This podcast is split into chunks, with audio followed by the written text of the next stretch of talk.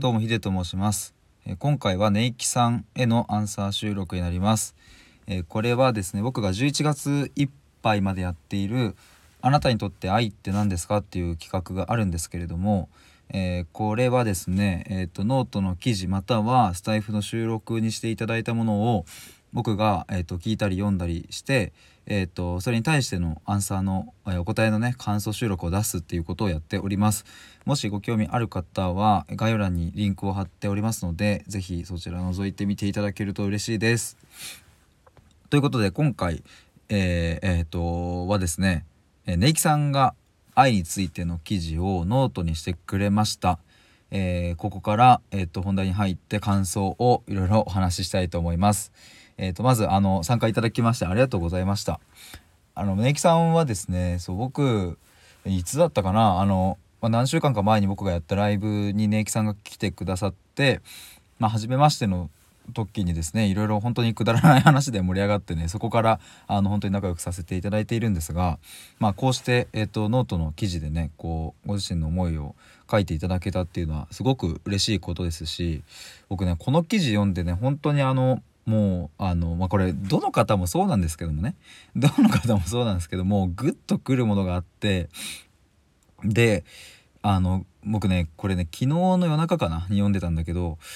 あのね本当におうるるっとこう来ちゃったところとかあったんでねあのなんかそれも紹介しながら、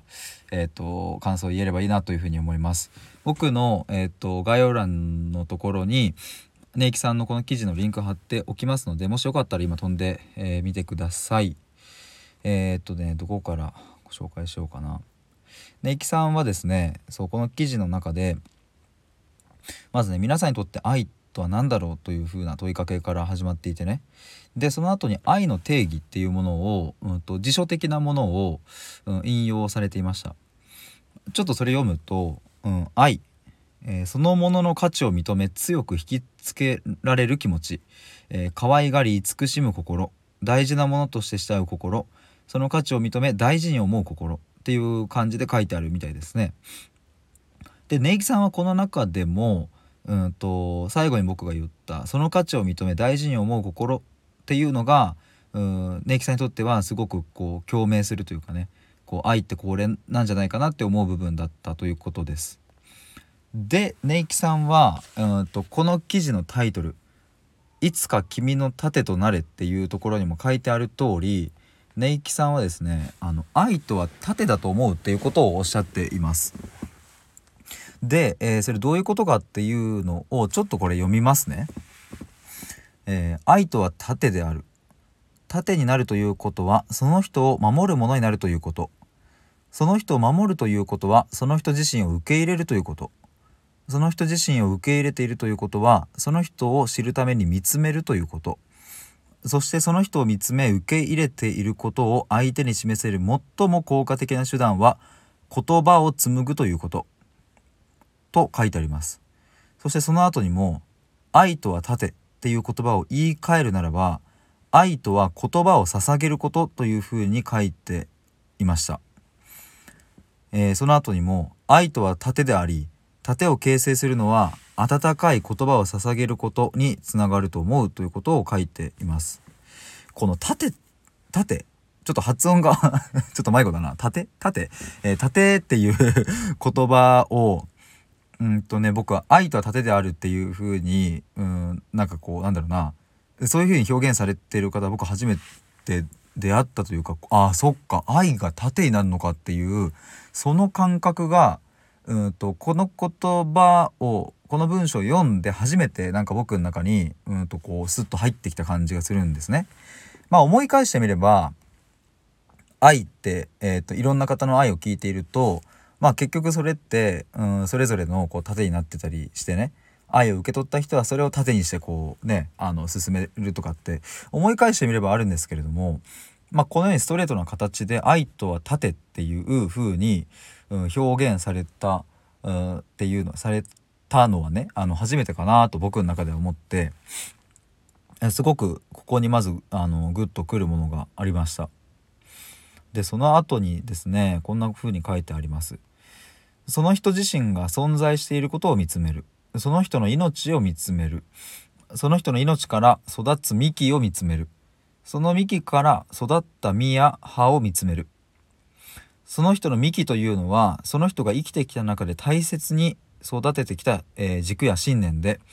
その根幹からむす、えーと、結んだ実や、えーと、葉というのは人柄や表情仕草や振る舞いとして表されるっていうふうに、えー、書いてありますね。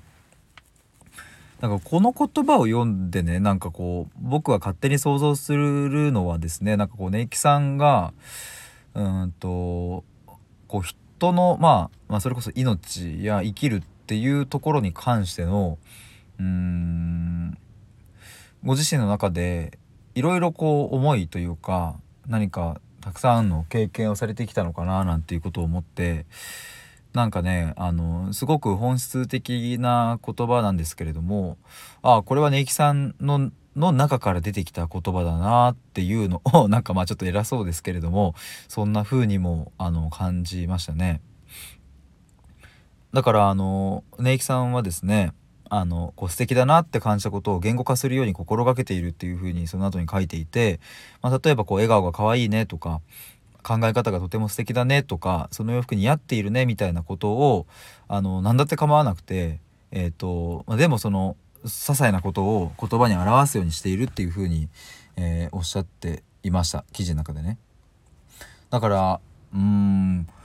この言葉にして伝えるっていうところに関してなんだか非常にねいきさんの中にあるこう繊細だけどでも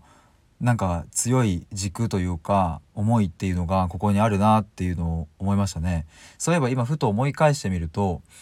まあ、ネイキさんのネイキっていうそのあの名前に関しても、うん、これこれこういう理由があってこの歌のこっからこう取ってこういうふうに連想してみたいなことを、まあ、過去に話されていてあなその頃からやっぱりその言葉にすることやうん言葉で、えーと、伝えるっていうことに非常になんかこう感度が高い方なんだなっていうのはなんか思っていましたがそうそうこの記事を読んで余計にああそういうことかっていうふうになんかこう自分の中でもなった感じがしますね。でえっ、ー、とそうだな。あのちょっといろいろ 話したいことあるんですけれどもちょっと時間もねたくさんなっちゃうんで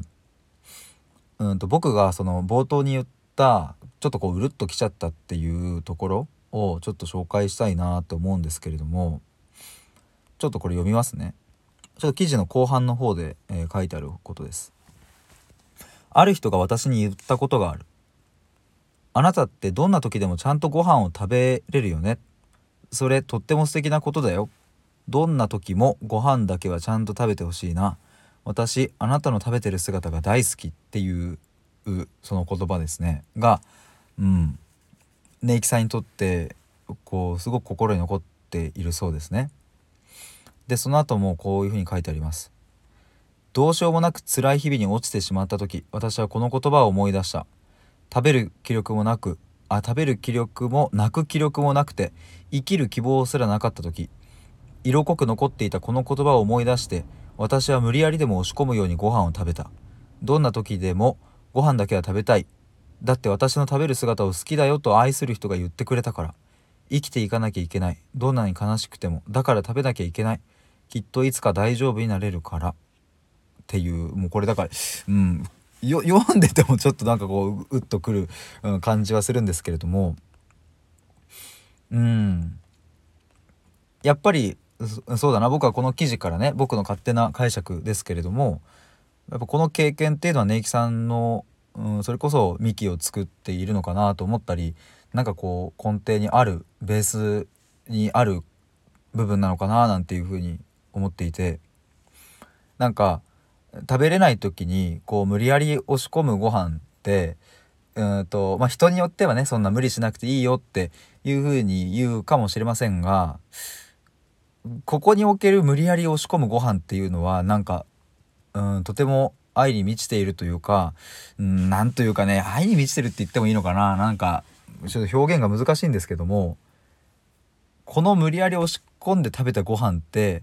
すごく心が満たされるのかなって僕はなんか想像しました。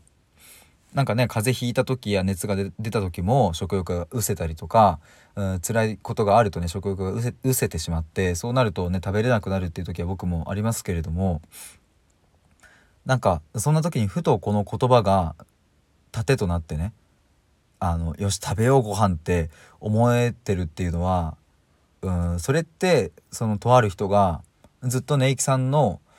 うんとまあ、中にいるっていうなんかすごく、まあ、臭い言葉になっちゃいますけども、うん、なんか心にいてくれるから無理やり押し込めてでそれ無理やりご飯を押し込んでよし食べた私って思えるからなんか心丈夫になれるのかななんていうことを思うといやなんか本当に、うん、素敵な言葉というか、うん、その人との関係性もあるけれどもねその言葉が、うん、じゃあもしなかったらとかって考えるとねあのまた違うだろうし